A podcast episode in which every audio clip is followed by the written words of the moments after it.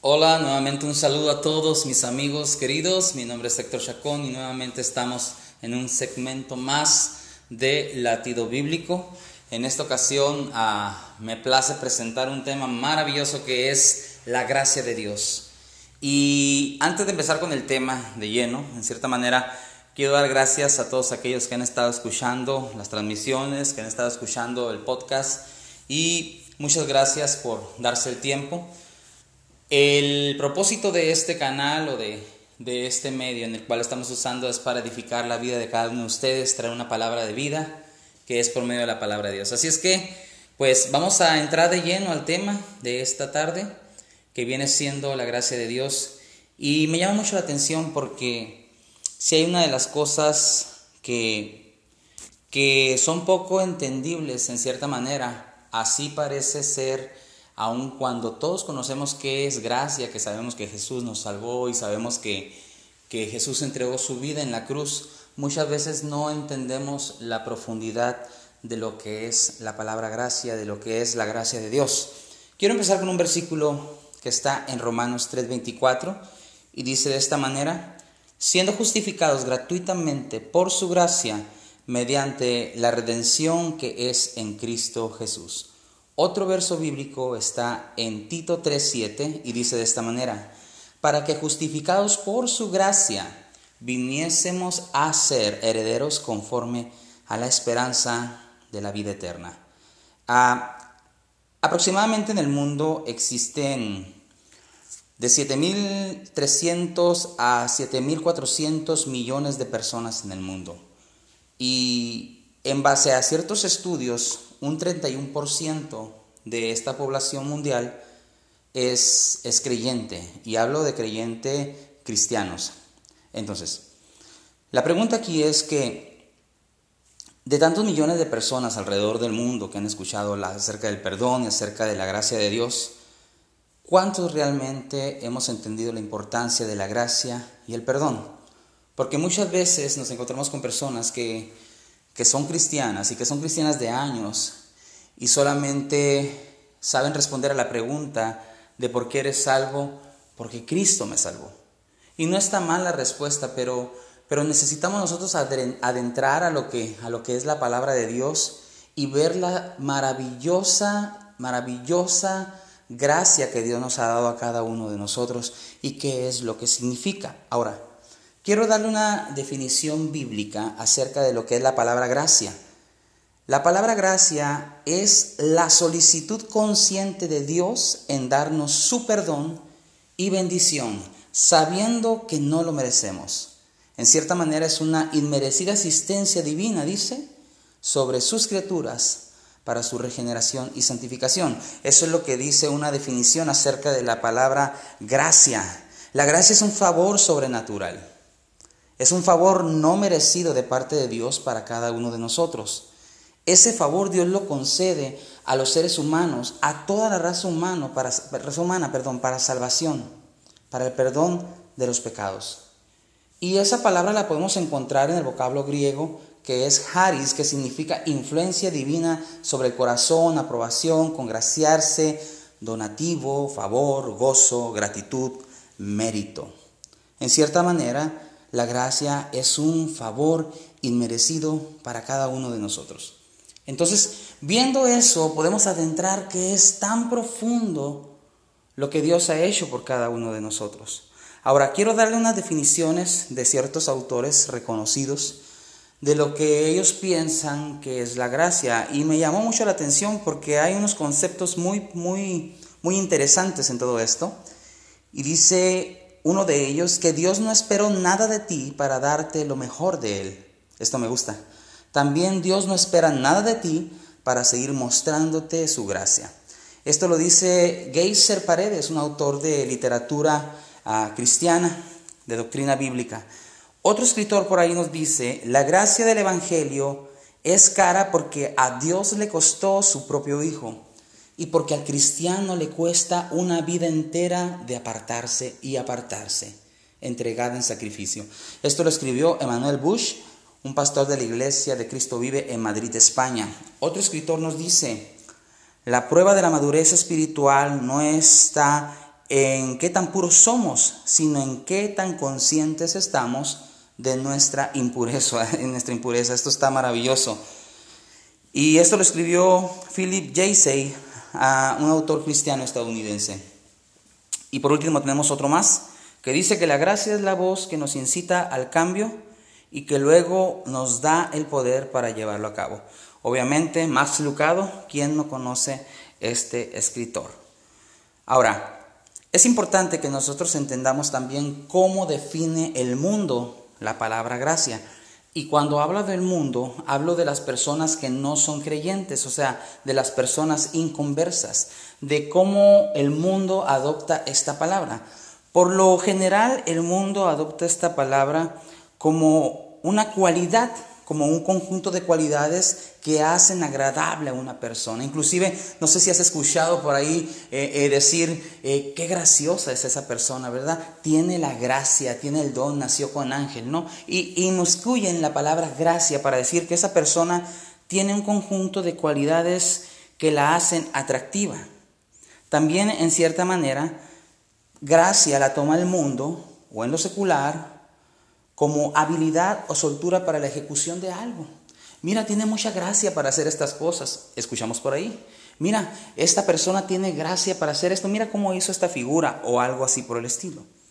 ¿Sí? También lo tomamos muchas veces en, el aspecto del mundo secular como una capacidad de alguien o de algo que hace reír. ¿Verdad? Ya lo decimos hace un momento. Es muy graciosa esta persona, es muy gracioso. Y aunque el mundo tenga eh, en cierta manera estos conceptos que, que en cierta manera se escuchan muy buenos y en cierta manera también el mundo tiene como perdón e indulto, desgraciadamente se inclina la balanza más para que el mundo entienda la palabra gracia como alguien que es gracioso, como alguien que tiene el talento para algo y no como alguien, no como alguien que tenga ah, el favor del perdón o un indulto.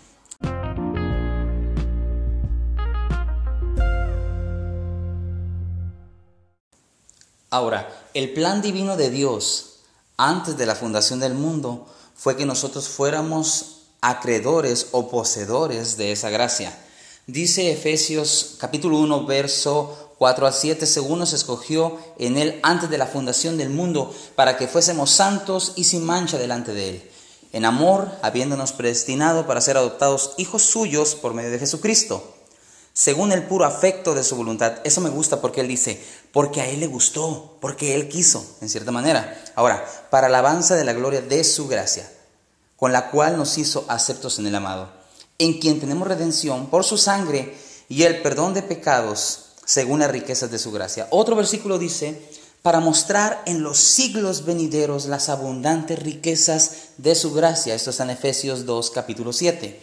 En su bondad para con nosotros en Cristo Jesús. Y en Romanos también nos dice algo acerca de esto, Romanos 3, verso 25 y 26, a quien Dios puso como propiciación por medio de la fe en su sangre, esto hablando de Jesús, para manifestar su justicia a causa de haber pasado por alto en su paciencia los pecados pasados, con la mira de manifestar en este tiempo su justicia, a fin de que Él sea el justo y el que justifica al que es de la fe de Jesús. Entonces, el asunto de la gracia no es un asunto del tiempo cuando se inició la iglesia o del Antiguo Testamento, en el tiempo de Moisés o en el tiempo de Abraham.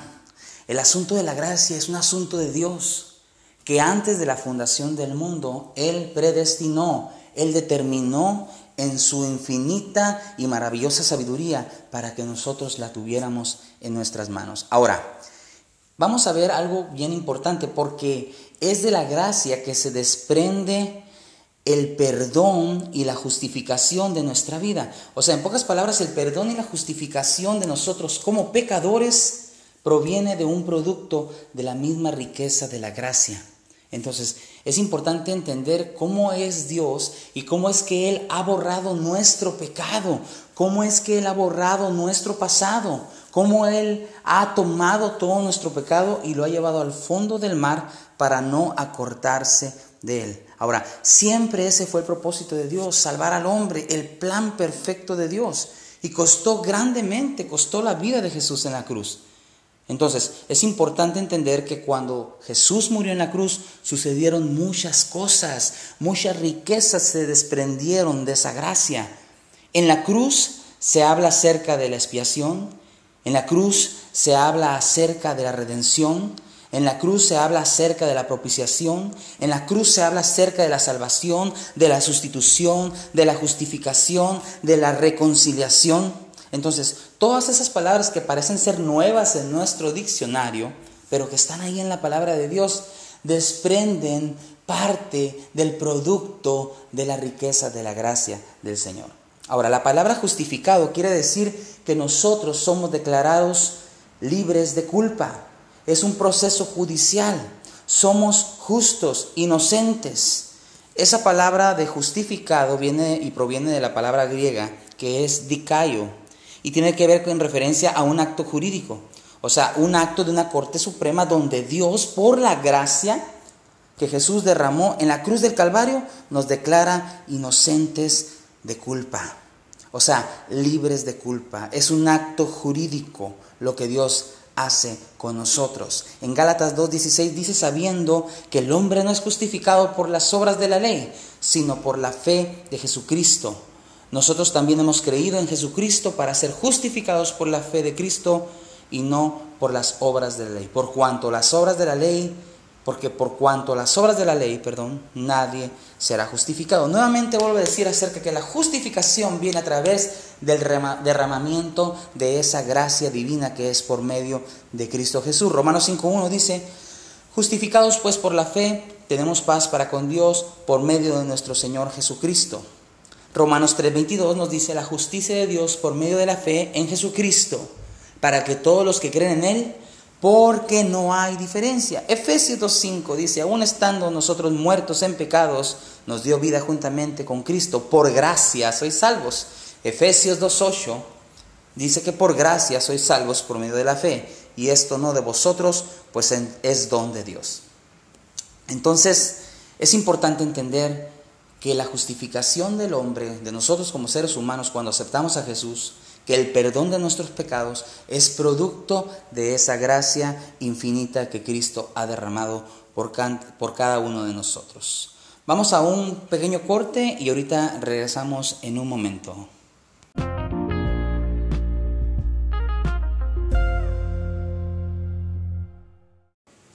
Estamos de regreso y ya estamos en la parte final de lo que es este pequeño segmento.